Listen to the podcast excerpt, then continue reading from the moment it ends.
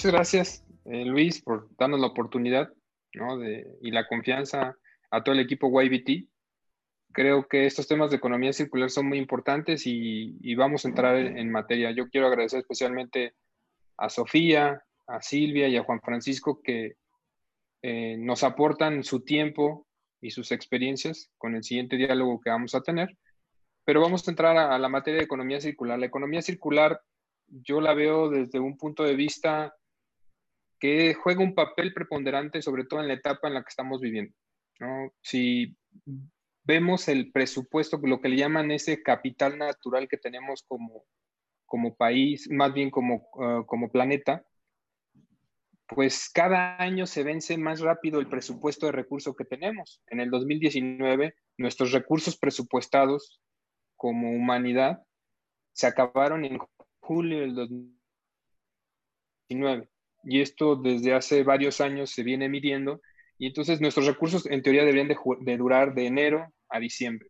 Y cada vez son menos meses. Entonces, este tema de el rol de los plásticos en específico, sabemos que a veces el plástico no es bien visto, ¿no? Tiene sus, sus, contras, pero también tiene muchos pros. No nos podemos imaginar una vida en el tema médico, por ejemplo, donde el plástico no, no sea un factor positivo. Y eso lo vamos a platicar hoy en, en el transcurso. Me, me, interesó mucho tratar de tener este panel con diferentes visiones y ahí explico un poquito. Ahorita cada una de las personas eh, detallará aspectos de, sí mismos como en el caso de Sofía, que representa una, una ONG, Casa SEM, donde toma todo ese sector social, ¿Cuál, es ¿Cuál, es el trabajo que se viene haciendo? En la, en la, parte de Juan Francisco, la labor de un emprendedor, de, formar un startup, de encontrar un problema o una problemática en el tema del plástico, que ahorita él nos, platicará más, y cómo encontrar una solución y no nada más que sea una solución, sino escalar la solución, que ahí a veces es lo más complicado. Esa visión va a ser muy interesante y la visión de Silvia, ¿no? Como, como representante de una empresa global, cómo está apoyando todo este tipo de iniciativas, cómo están incentivando, cómo están ayudando a escalar para tener ese impacto positivo sobre ese capital natural del que empecé hablando. Porque ese es, uno de los objetivos de, de la economía circular, es cómo diseñamos y cómo producimos productos o servicios donde no generemos residuos. Y si se llega a generar algún tipo de residuo, es cómo lo reincorporamos en otras cadenas para que al final sea cero residuo. Entonces, pues bienvenidos. Eh, muchísimas gracias por, su participación y también a todas las personas que, nos ven y nos escuchan.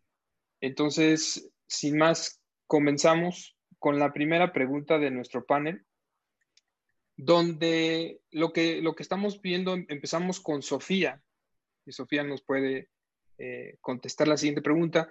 Vamos a empezar de un poco de la parte personal hacia la parte profesional, ¿no? La parte personal es, Sofía, nos, nos gustaría que nos compartieras cómo fue tu primer encuentro o tu primer contacto con el tema de la economía circular. ¿En qué momento en todas tus acciones sociales, Sofía conoce este tema o lo venía practicando a lo mejor hasta con otro nombre. Entonces, adelante, Sofía.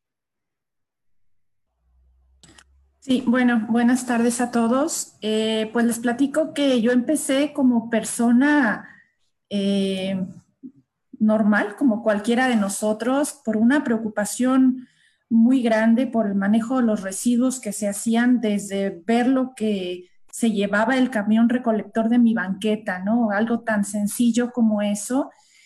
Y pues pensar que todo el valor y todo el tiempo que se le había puesto al diseño, al transporte, al, a sacar esos productos de algún lugar, eh, me preocupaba mucho que acabara en un relleno sanitario, me, me, hacía muchísimo ruido y, y poco a poco, conforme empecé a investigar, pues pues me di cuenta que en efecto la recuperación de los materiales era muy deficiente, que no había una buena manera de reincorporarlos al sistema.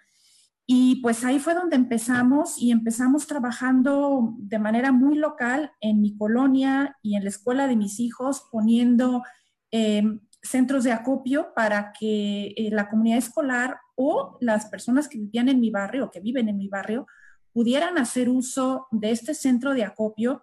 Y a partir de eso, pues fui aprendiendo de materiales, fui aprendiendo de, del ciclo de vida de los, de los productos y de los residuos.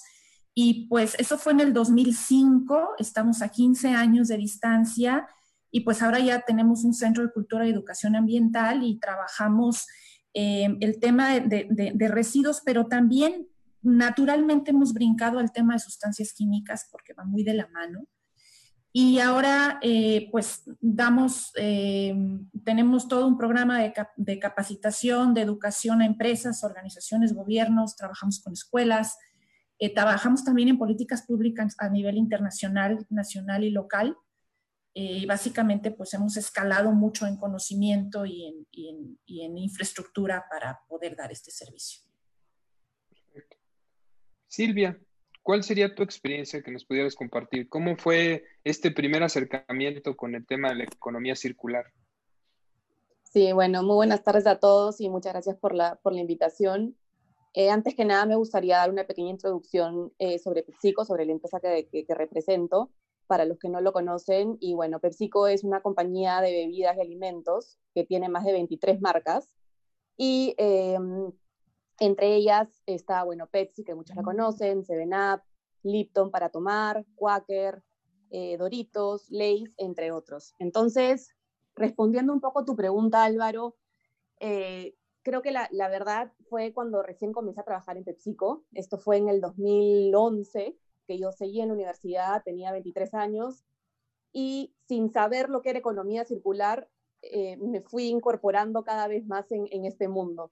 En ese entonces, PepsiCo trabajaba en un programa que se llamaba Creando Riqueza de los Residuos, donde trabajábamos muy de la mano con organizaciones que trabajaban con recicladores para eh, trabajar justamente en la formalización de ellos, en la compra de equipamientos, en campañas de vacunación, Em, en la creación de políticas públicas y, todo esto con el fin de que los recicladores, los recicladores puedan integrarse a un sistema eh, formal de, recolección, eh, teniendo mejores ingresos de manera segura y eh, pudiendo vender, obviamente, estos residuos a transformadores a un precio justo, ¿no?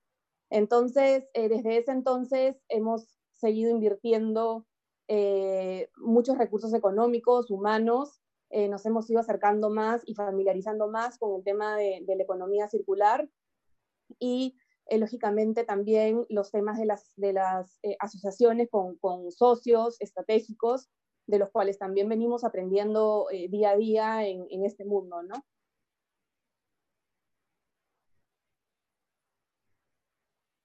Juan, ¿qué nos pudieras compartir, Juan? Gracias Álvaro y buenas tardes a todos. Em, antes de contarles un poquito de la trayectoria en, economía circular y, tantos muros con los que nos hemos topado, les, quiero contar un poquito de mi, background. Soy ingeniero mecánico y al terminar mi carrera me, gustaba mucho el tema de los coches y la ingeniería y empecé, empecé a estudiar mi maestría en ingeniería automotriz. Cuando la, maestría la terminé, pero al final de esa etapa encontré un gusto muy grande por la sustentabilidad y ahí fue cuando empecé a trabajar en, el primer proyecto que se llama Entelequia, una empresa de productos biodegradables, empaques biodegradables, que nace gracias a la universidad porque había un problema muy grande de desechos. Toda la basura que se generaba por, alumnos era impresionante, sobre todo Unicel, y también el papel, mucho papel en oficinas de, de la universidad, pues se tiraba normal en, en Entelequia creamos un programa con, ayuda de la universidad donde se, trabajó en no, generar tanto desecho, trabajar con biodegradables, un sistema de acopio de papel muy grande con, con, un programa de plantas y de incentivos para todo el personal de oficina. Y ahí fue donde empezamos eh, a picar piedra en México con este tipo de empaques, porque hace siete años era un, era un lujo usar este tipo de empaques, la gente no los, no los quería comprar muy diferente a como es ahora, ¿no? Que ya la gente, incluso los consumidores de, los restaurantes y los negocios los exigen. Ahí empezamos a, explorar y a, emprender en México con este tipo de, empaques y en, el camino eh, tuve la oportunidad de, conocer a, los que son nuestros socios, eh, para innovar e inventar el primer portalatas biodegradable en el mundo. Este producto nace después de una grabación de un comercial en la playa que terminan de grabar y voltean a ver a su alrededor y, todo lo que habían generado ellos de, basura y de desecho de las comidas de todo el equipo de ahí, lo que ya había en la playa y, toda esa, esa, suciedad que se generaba en la playa, pues genera mucho desconcierto en, en, ese socio y se acerca a nosotros en Entelequia para buscar una solución de uno de esos desechos que había en la playa y es el, famoso portalatas, el six pack de plástico que está en todos lados, donde pues muchas empresas hasta ese momento comentaban que era un empaque imposible de resolver en un material biodegradable y compostable, que era demasiado difícil, que la humedad lo podía dañar, que no resistía las, las condiciones que requería la industria, hasta que llegaron con nosotros y desarrollamos este empaque. Y este empaque no solamente es biodegradable y compostable, sino que también usamos las mermas del proceso de la cerveza, todo lo que, lo que le sobra de los granos y la fibra de, la, de la cebada, y lo reintegramos como materia prima para fabricar este portalatas. Este producto tiene ya varios años que lo empezamos. Eh, hemos trabajado estos años en llevarlo a producción en masa. Actualmente tenemos el gusto de trabajar con, con clientes en 22 países y con, con, marcas importantes como Corona, como, como Diallo, como eh, Molson Coors, incluso grandes o pequeñitos, porque como bien saben, pues la industria de la, de la cerveza está creciendo mucho. Eh, la, la, lata todo lo que era antes cerveza en vidrio está cambiando a lata porque la lata es un super material para reciclar. Nunca van a ver una lata tirada en la calle porque es dinero y alguien que la bebe la recoge. Muy diferente al vidrio, que al contrario te quitas porque corta. Entonces está creciendo mucho la lata, estamos innovando no solo con lata, con empaques de todo tipo. Eh, en la industria de la bebida y en lata, hoy, hoy en día pueden ver café enlatado, vino tinto, rosado, kombucha, destilados con, con refresco y al final creo que está creciendo hacia, hacia, ese lado la industria de las bebidas y, y, de la mano con nosotros para estos empaques. Perfecto, Juan. Silvia, me gustaría que nos platicaras cuáles son esas, son esas acciones en las cuales están encaminados como PepsiCo, que tienen en marcha eh, dirigidas hacia la economía circular. ¿Cuáles son eh, yo sé que son muchas, son varias, pero ¿cómo podrías a lo mejor resumir eh, tres de las más importantes y que nos compartieras en qué consisten? Sí, claro que sí.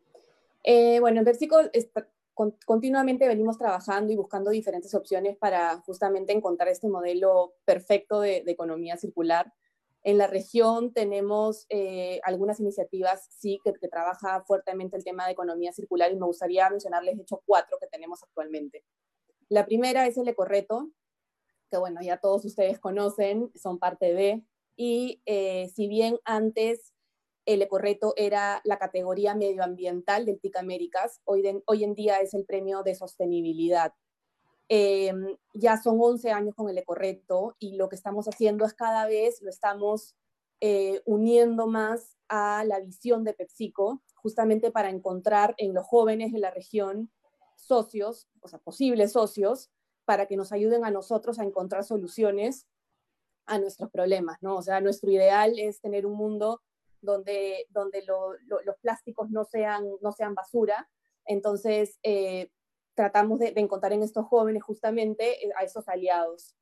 Otra iniciativa en la que venimos trabajando es en la iniciativa regional de reciclaje inclusivo.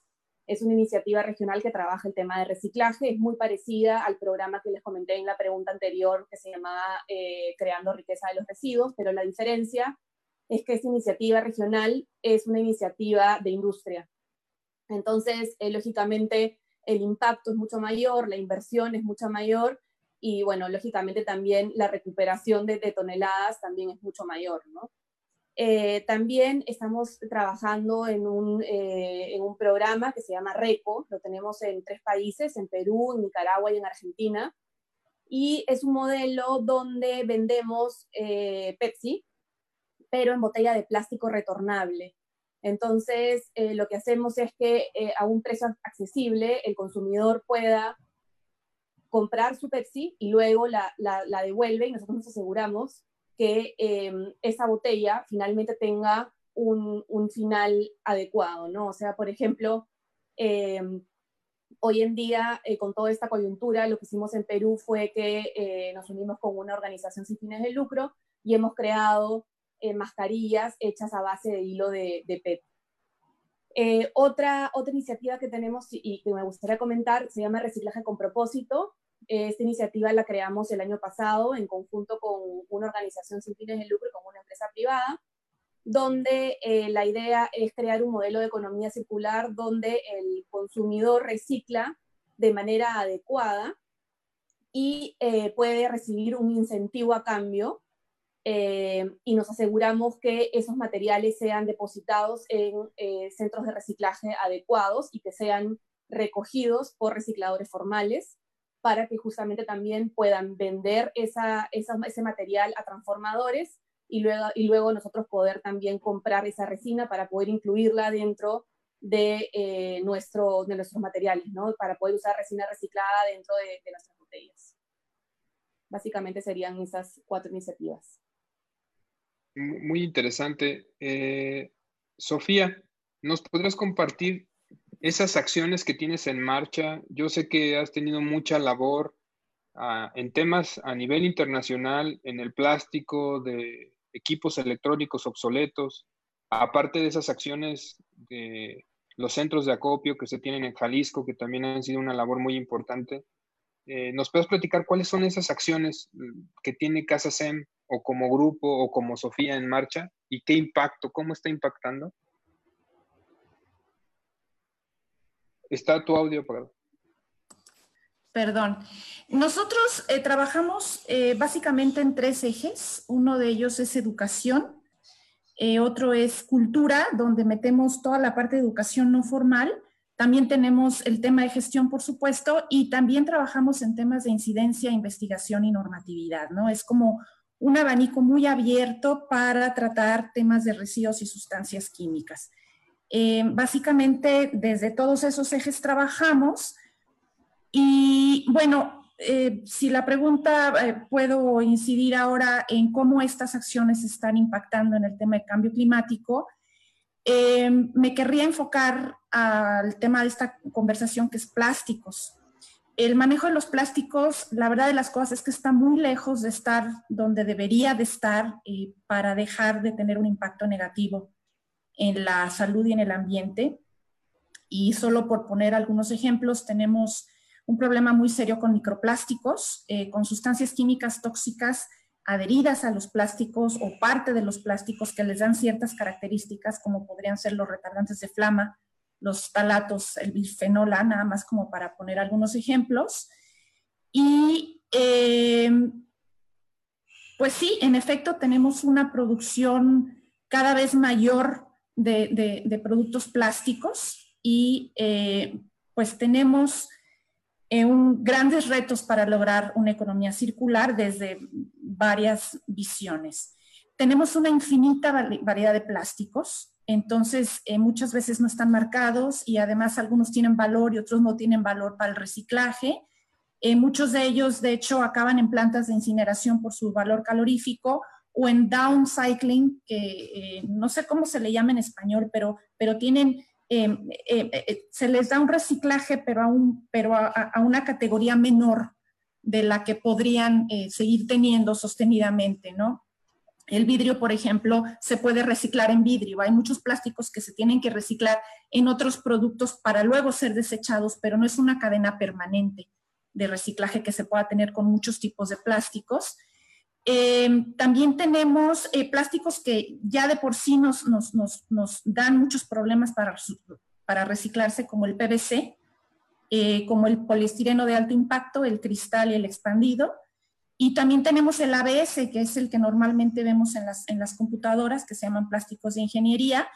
Y eh, estos tienen contenidos de sustancias tóxicas este, bastante eh, notables que, que, no querríamos reciclar para empezar, ¿no? No querríamos volverlos a, poner en una cadena. Entonces, e, esos, en, esos plásticos tenemos un gran reto para trabajar. También nos falta em, hacer más trabajo en cuanto a la responsabilidad extendida eh, de las empresas. Tenemos que cerrar filas, gobierno, sociedad civil y empresas eh, productoras para, poder encontrar esquemas en donde todos participemos y en donde todos eh, podamos resolver un, problema de las dimensiones que tenemos. Entonces, em, ese es un, ese es un tema muy, pues muy amplio que estamos tratando de, atacar en, varias, en varios sentidos. Em, también tenemos el comercio ilegal de plásticos para reciclar, que ya es tan serio que lo ha tomado el convenio de Basilea, em, que es el Tratado Internacional para el Comercio de Sustancias de, de, Productos Peligrosos. Este, ya está trabajando el convenio de Basilea respecto a estos productos. Y bueno, pues ahí tenemos grandes retos que tenemos que resolver. Muchas gracias, Sofi. Juan, ¿qué nos podrías platicar? Las acciones encaminadas de, tu empresa en toda esta trayectoria que has tenido. Uh, Sofi hacía una referencia muy importante de la problemática. Hay muchos problemas por resolver. Eh, Silvia nos compartía desde la visión de PepsiCo cómo están haciendo acciones concretas desde hace muchos años atrás, pero en tu caso, como una startup que ha sido un crecimiento exponencial, ¿qué plástico en específico fue el que sustituiste de los que mencionó Sofía? ¿Y, cuáles son esas acciones que, has tomado? O esas, eh, como empresa, eh, ¿en, ¿en qué áreas te estás enfocando para seguir buscando soluciones? Porque hay muchas cosas que solucionar. Claro. Em, creo que al final este tema de sustentabilidad lleva responsabilidad en todo el ciclo de vida del producto y depende tanto de la empresa que fabrica el empaque como la que lo distribuye hasta que llega al usuario final y qué hace con el producto en su fin de ciclo de vida.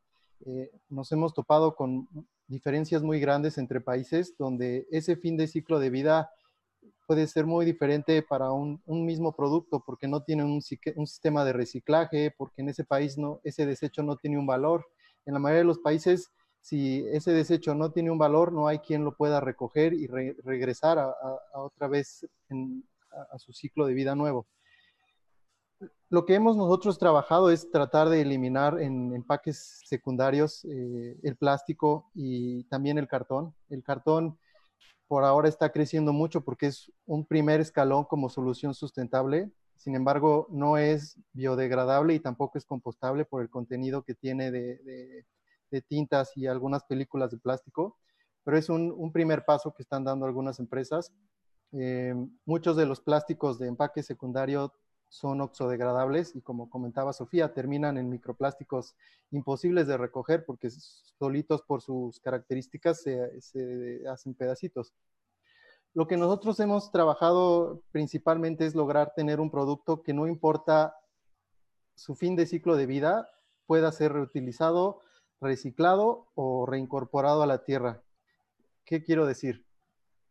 Si no hay un sistema de compostaje donde yo vivo, ese producto lo puedo tirar con el cartón.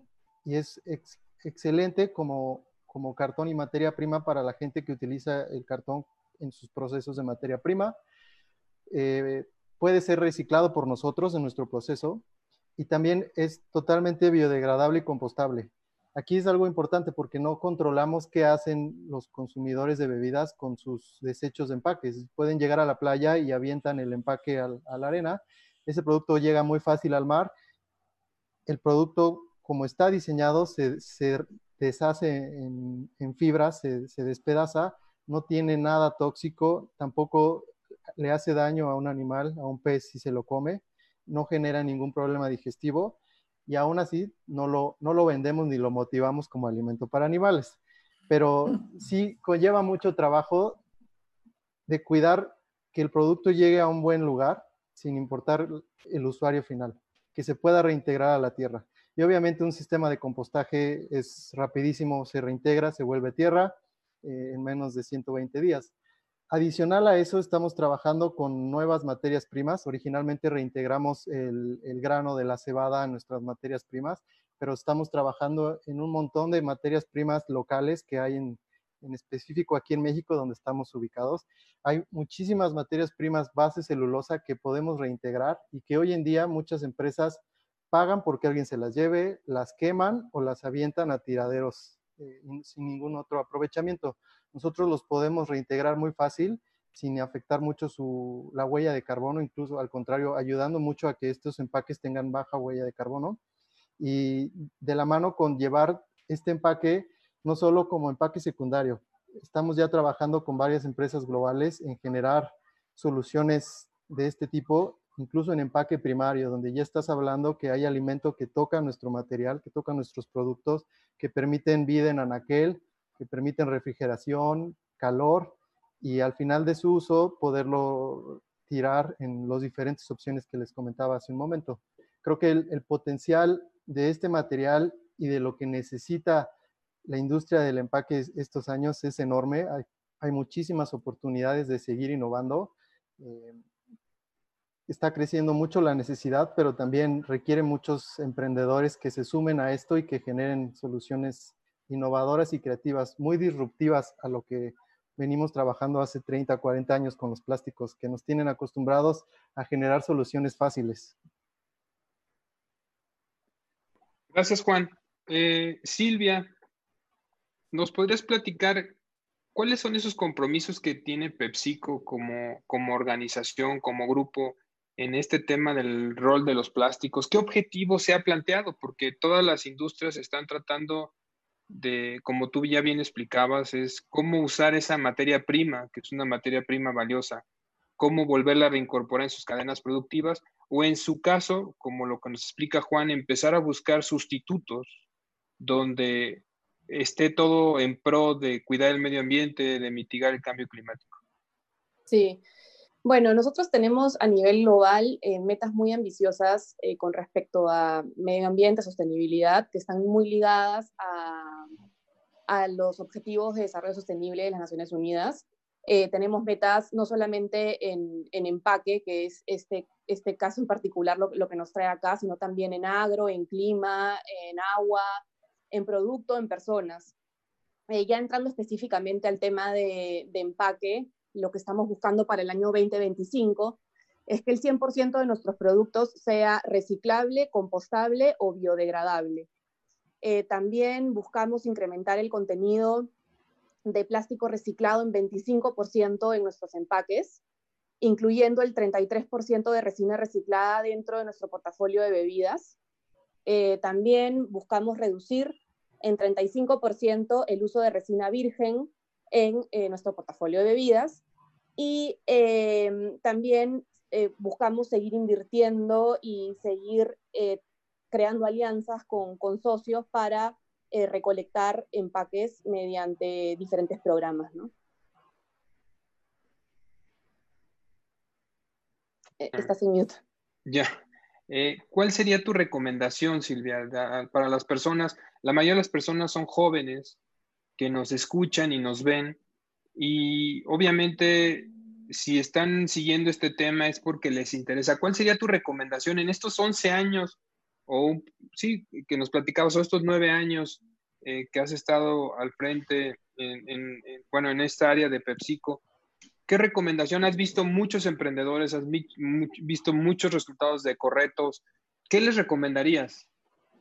Yo creo que, lo, más, lo más sencillo y lo que está al alcance de todos es hacer una buena separación de, los residuos, eh, poder asegurarnos que se están llevando esos residuos a centros de, a centros de, reciclaje, a estaciones de reciclaje, eh, donde recicladores formales van a poder recoger este, este material y van a poder venderlo a un precio justo, de una manera segura, eh, para poder darle otra vida a eh, estos materiales, ¿no? Y no, no, no, me refiero solamente al plástico, sino también al papel, al cartón, al vidrio, a, todos los residuos en, en general. Entonces, eh, creo que si nos queremos asegurar de que estos residuos tengan una segunda vida y, y no terminen donde no queremos que terminen, creo que, que mi recomendación es poder separar de manera adecuada estos residuos y llevarlos a estaciones de reciclaje formales donde nos aseguramos que eh, los especialistas en esto, que son los recicladores, van a poder recolectarlo de una manera adecuada. Y en temas de emprendimiento, Silvia, ¿qué, ¿cuál sería tu recomendación dentro de todos estos proyectos que ustedes han visualizado? Eh, yo creo, pero obviamente por eso te lo pregunto, que hay bastante potencial de personas creativas, de personas innovadoras que se están tomando muy en serio de que son las generaciones que van a ayudar a buscarle una solución a estos problemas. Sí, y, coincido, o sea, es así. Y, eh, yo creo que con respecto a, los emprendimientos, creo que el, mi mayor recomendación es que se atrevan a tocar las puertas. Eh, hay empresas muy grandes como, como PepsiCo que está buscando justamente esas ideas innovadoras, este espíritu, eh, estas ganas de, querer resolver muchos problemas que los cuales nosotros estamos también este, adentro, pero que queremos también una visión joven, una visión fresca de esto. Entonces, eh, creo que, mi mayor consejo es que se atrevan a tocar puertas y, que no se, no se sientan tímidos o, se rindan ante, ante un tropiezo, ¿no? O sea, estamos acá nosotros para, para escucharlos y, ¿por qué no?, para abrir las puertas a, que se sumen a, nuestras iniciativas y poder trabajar en conjunto. Muchísimas gracias, Silvia. Sofía, ¿cuál, repito la, pregunta que le hacía Silvia. Primero, tus, los compromisos y los objetivos que tiene eh, Sofía, tal cual, a través de Casa SEM. Eh, ¿Nos los podrías platicar? ¿Qué, ¿Qué, visión tienes para Casa SEM, para ese impacto que se quiere lograr a nivel regional, nacional e internacional? Sí, eh, pues yo creo que el objetivo central es tratar de, traer todos a la mesa, ¿no? Creo que eh, como lo decía antes, tanto industria como gobierno, como sociedad civil, por supuesto, emprendedores, todos tenemos una responsabilidad en este tema y, ahí es donde nosotros trabajamos. Trabajamos desde dos ámbitos, desde arriba en el tema de normatividad y desde abajo en el tema de educación y por supuesto este, tratando de llegar a un punto medio donde podamos hacer incidencia en, todos los ejes, ¿no?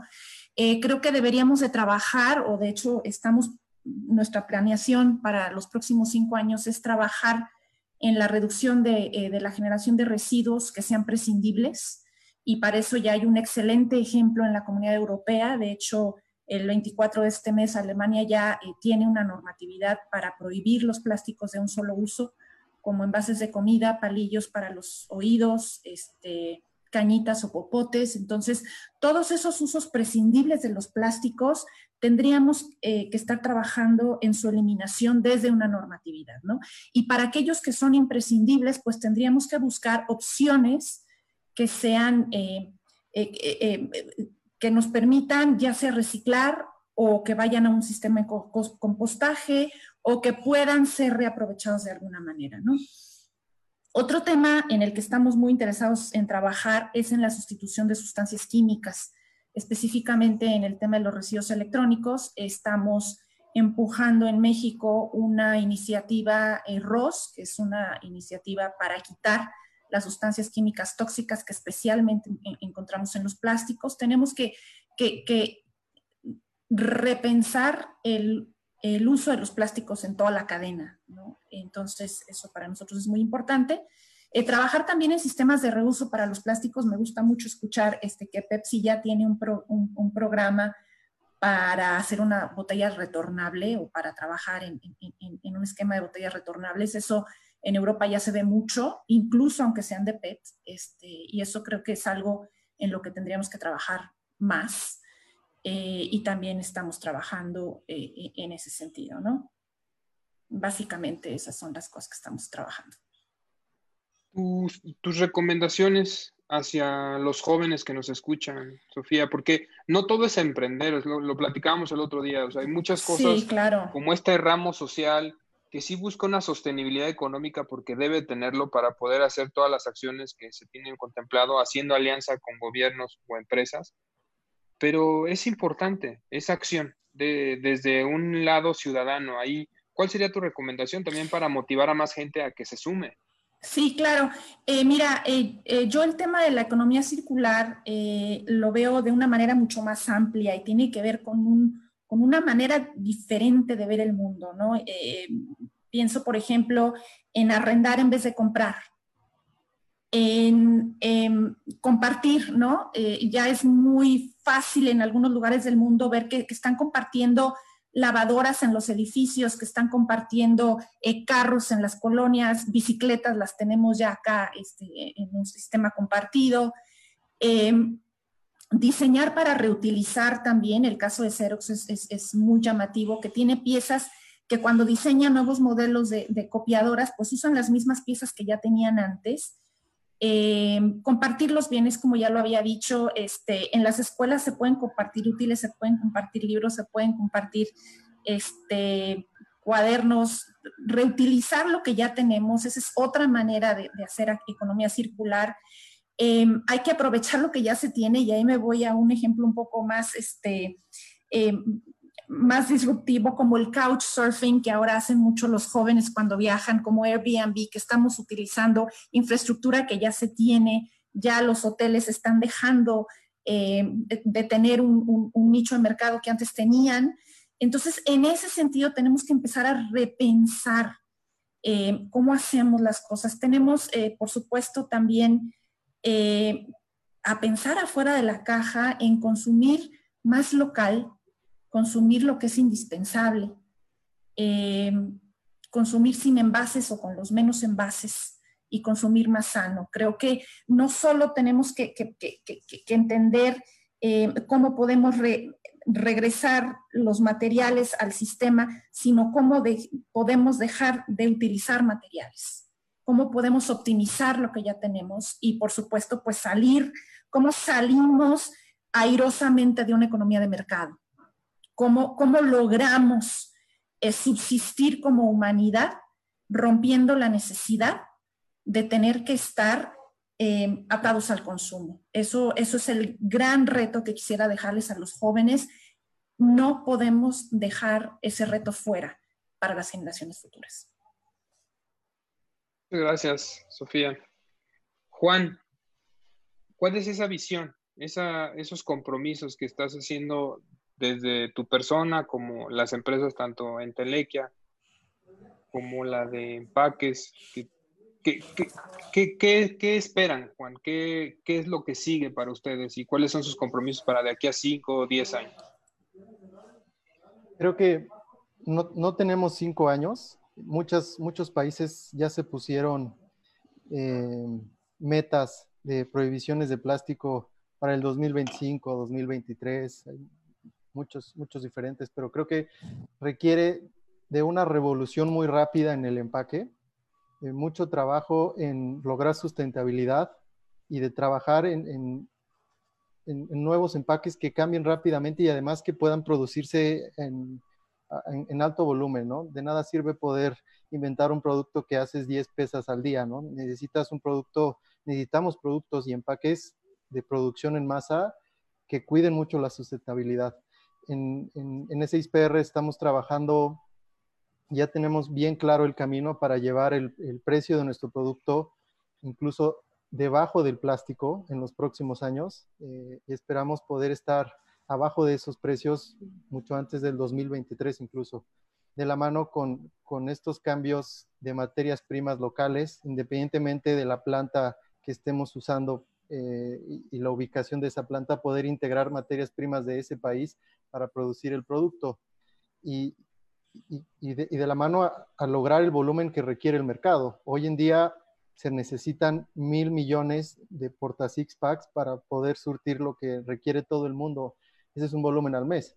Eh, nuestra capacidad irá creciendo y tenemos que lograr de la mano con otras soluciones eh, de, de, portalatas que puedan surtir a, estas, a estos clientes. Tu tus recomendaciones, Juan, para todos estos jóvenes que al participar en, el ecorreto y al estar escuchándonos y, viéndonos, obviamente son personas que están interesadas eh, en buscar soluciones a problemas que, tenemos actualmente. ¿Cuál sería tu recomendación como em, de, emprendedor a emprendedor? ¿Qué, nos dirías?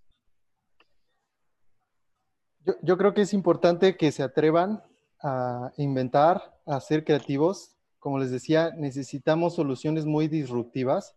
Venimos de un siglo XX que nos tenía acostumbrados de partir en el diseño de un producto con el precio como un objetivo. Ahora 2021, el objetivo ya no es precio, ahora es sustentabilidad, eh, fin de ciclo de vida de ese producto. Y ahora obliga tanto a los emprendedores, los innovadores y los departamentos de RD de todas las empresas a, cambiar su forma de pensar y de crear nuevos productos. Yo los invito a todos a que se atrevan a ser disruptivos, a buscar soluciones. Las soluciones no van a venir de, empresas enormes. Las soluciones hoy en día están saliendo de pequeños emprendedores, de empresas pequeñas que traen equipo bastante capaz, gente con, mucha capacidad de innovar y de crear nuevos empaques. Nosotros creamos el Eco Six Pack Ring hace tres años con un horno eléctrico de mi casa, modificando las resistencias y la parte interna. Y, hoy en día tenemos un producto con 150 clientes que vendemos en Polonia, Nueva Zelanda, en Alaska. Y creo que eh, las condiciones actuales de, de innovación y de sustentabilidad le abren la puerta a muchos. Muchísimas gracias, Juan. Eh, yo, yo me gustaría redondear eh, de, las cosas que comentaron los tres panelistas. Creo que sí estamos en un momento donde invitamos a la gente que nos escucha y nos ve a replantearnos. Creo que estos tres meses, en algunos países un poquito menos, un poquito más, de vivir esta contingencia sanitaria, nos ha hecho replantearnos prioridades darnos cuenta dónde estamos parados, qué queremos, no nada más para nosotros, sino para las futuras generaciones, cómo podemos ayudar al menos a preservar las condiciones que hoy día tenemos y empezar de ese punto de partida a mejorarlas. Y creo que ahí la tecnología, como ahorita comentas, antes, hace muchos años también que me tocó emprender, era complicado, era mucho más complicado. Hoy día sigue siendo complicado, pero creo que hay más herramientas, hay más eh, personas como Sofía que están compartiendo información, que están abriendo los ojos a las personas. Eso es bueno, porque ahí los emprendedores pueden detectar posibles problemas, que esos problemas se convierten en oportunidades. Y por otro lado, tenemos empresas como PepsiCo, que lanza estos eventos como el Ecorreto, donde son plataformas para jóvenes como, como Juan, eh, yo ahí me acuerdo haber conocido a, una de tus socias de Entelequia, de hecho en un ecorreto, fuimos compañeros, y hoy día vean dónde están, o sea, que todo lo que han logrado y cómo se han ido transformando, pero no ha sido fácil, o sea, ha sido de trabajar todos los días, muchas horas, dedicarle, tener esa resiliencia, esa fuerza. Entonces creo que eso va de la mano, pero si esa fuerza y esa resiliencia que tienes como emprendedor la juntas con el acceso a la tecnología, ¿no? De que hoy día tú pudiste diseñar el six pack así usando tus programas y a lo mejor usando impresión 3D, utilizando automatización para diseñar tus máquinas y una vez ya construidas tus máquinas para producir tu producto, es muy accesible, es mucho más accesible eso. Entonces creo que hoy día las fichas del juego están en la mesa. Todo depende cómo queramos nosotros organizarlas. Y el objetivo tiene que ser cómo hacer esa transición de esta economía lineal en la que venimos viviendo, porque todavía vivimos, o sea, hoy día todavía estamos lidiando con muchos productos, muchos servicios diseñados bajo una economía lineal enfocada al consumo masivo. ¿Cómo migramos a ese consumo local, como comentaba Sofi, pero viéndolo desde un diseño y que ese diseño replantee todo el ecosistema? O sea, hay que empezar, eh, creo que desde la operación, pasar por el factor de tu producto o servicio, luego pasar por la cultura organizacional de muchas empresas hasta llegar a lo macro que es el ecosistema. Yo en lo particular creo que es muy factible y es muy posible.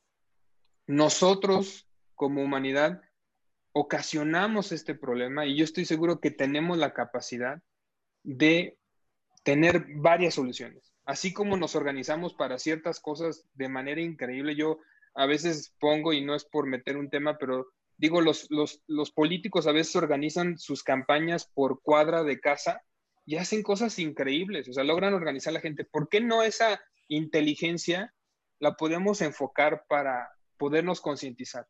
Conociendo y sabiendo antemano que a veces el principal foco de cambio es nuestra casa. Hay que empezar desde casa, porque en nuestra casa entra agua limpia y sale agua sucia, generalmente. Entra comida y sale desperdicio de comida. Entra ropa y sale desperdicio de ropa. Entran botellas y salen desperdicio de botellas.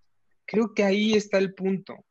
No lo podemos seguir mandando esa responsabilidad a, terceros. Creo que nosotros primero como ciudadanos, como emprendedores, desde iniciativas sociales como Sofía, desde iniciativas globales como Silvia, tenemos esa corresponsabilidad. Entonces, eh, yo les agradezco. Vamos a entrar a la sección de preguntas y respuestas donde vamos a escuchar a nuestro auditorio. Y entonces voy ahorita a guardar silencio para que nos, nos indiquen la pregunta.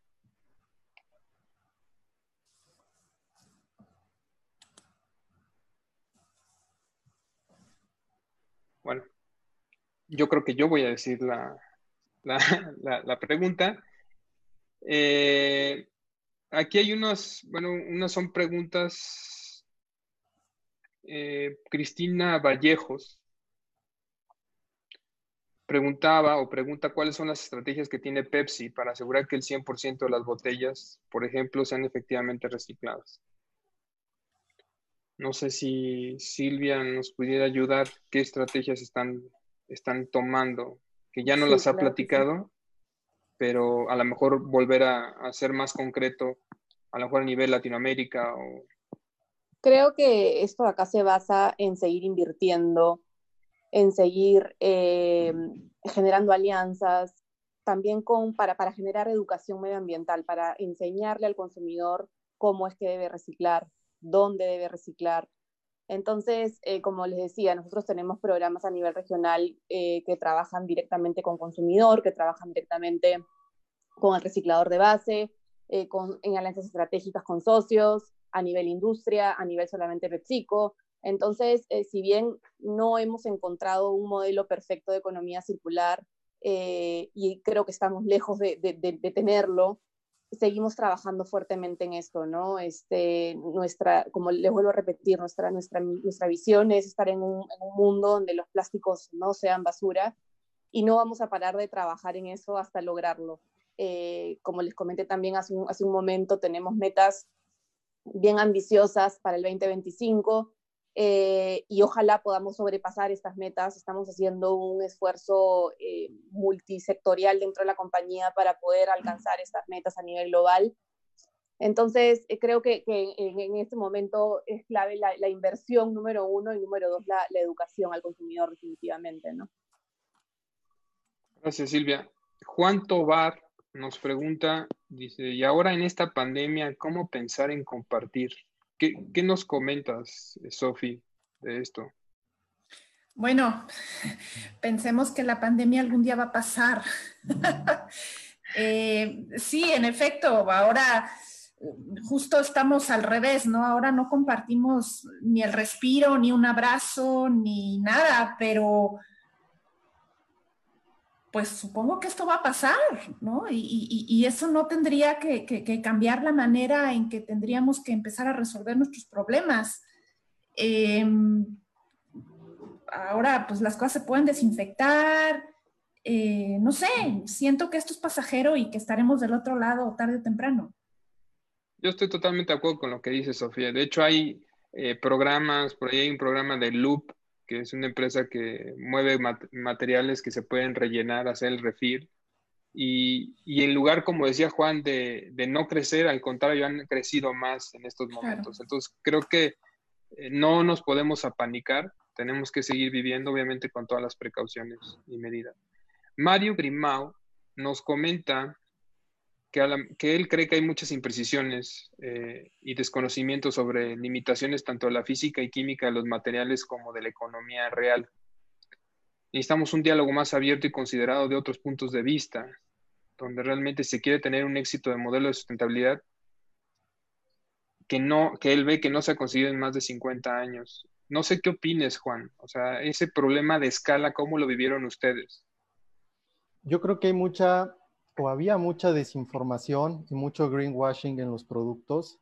Eh, hoy en día te, puedes encontrar con unos pañales que dicen que son biodegradables cuando la bolsa exterior del empaque es oxodegradable y el pañal es plástico. pero hay muchos productos así que te han llevado, que nos han llevado a, desconfiar mucho de lo que dice un producto cuando lo, cuando lo compras, cuando lo ves en el alaquel.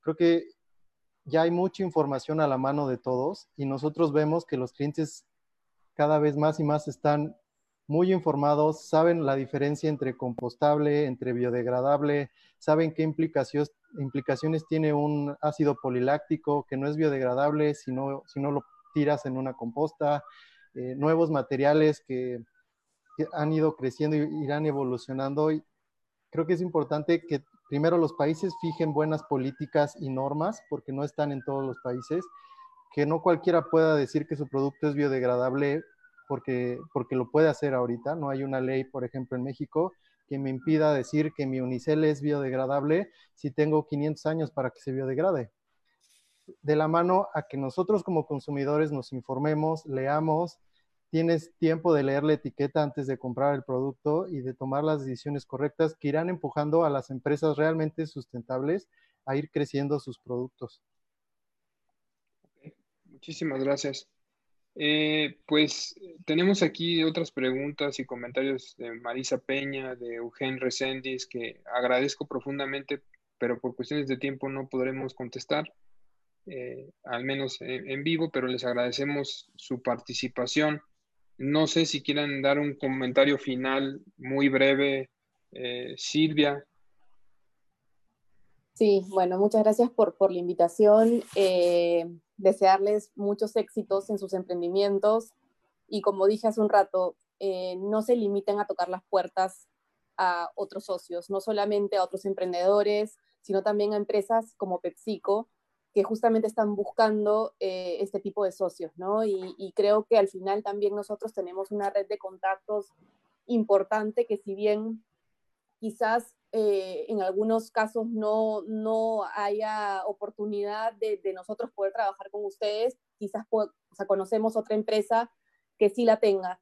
Entonces, eh, repito, no se limiten, toquen puertas, tengan mucha resiliencia, como tú comentaste, Álvaro, creo que eso es súper importante y el mayor de los éxitos, no solamente en, el Ecorreto, en el TIC América, sino en, su emprendimiento eh, y, en todo lo que, lo que se propongan. Gracias, Silvia. Sofi, tu último comentario. Eh, yo les diría a los jóvenes, atrévanse a ser totalmente disruptivos, totalmente disruptivos. Piensen afuera de la caja. Eh, y les pongo un ejemplo. Eh, ahora ya hay iniciativas en, otros países donde estamos pensando en tener una botella de vino única para todas las marcas, donde se regresa y cualquier empresa la rellena con su etiqueta, ¿no? Entonces, eso aligera muchísimo el trabajo de, de una cadena para regresar a la economía circular. En ese tipo de cosas tenemos que estar pensando. Tenemos que pensar afuera de la caja y están justo en el momento adecuado para hacerlo todos. Gracias, Sofía. Juan, tu último comentario. Pues agradecerles por el espacio y por el tiempo de, escucharnos, de oír nuestra experiencia y que les, les, deseo mucho éxito, tengan mucha paciencia, emprender, como ya muchos lo saben, no es fácil, lleva muchos muros con los que se van a topar y tienen que ir brincando, eh, más en tema de sustentabilidad, que la solución eh, la mejor solución no siempre es la más económica ni la más fácil de encontrar, pero eh, el, mundo los, necesita este tipo de soluciones y, gente igual de creativa, ¿no? Mucho éxito en sus emprendimientos y ojalá eh, en algún punto los podamos ver aquí arriba en un panel similar. Pues muchas gracias Juan, Silvia, Sofía por este acompañamiento, por compartir sus experiencias, al YBT por la invitación y yo por último solamente seguiría hacer ese llamado a la acción de todos los jóvenes que vienen atrás de nosotros. Créansela, eh, actúen, participen. Nosotros tenemos la solución y la idea es recuperar el ánimo. Pues ahorita es ánimo, las cosas pasan y vamos a tener las soluciones y las vamos a poner en actuar. No nos dejemos sesgar por toda esa información a veces de muchas noticias negativas. También hay personas como las que hoy día conocieron que están haciendo cosas todos los días, es su labor primordial hacer cosas o cosas distintas, cosas mejores para vivir en un mejor planeta. Entonces, muchísimas gracias.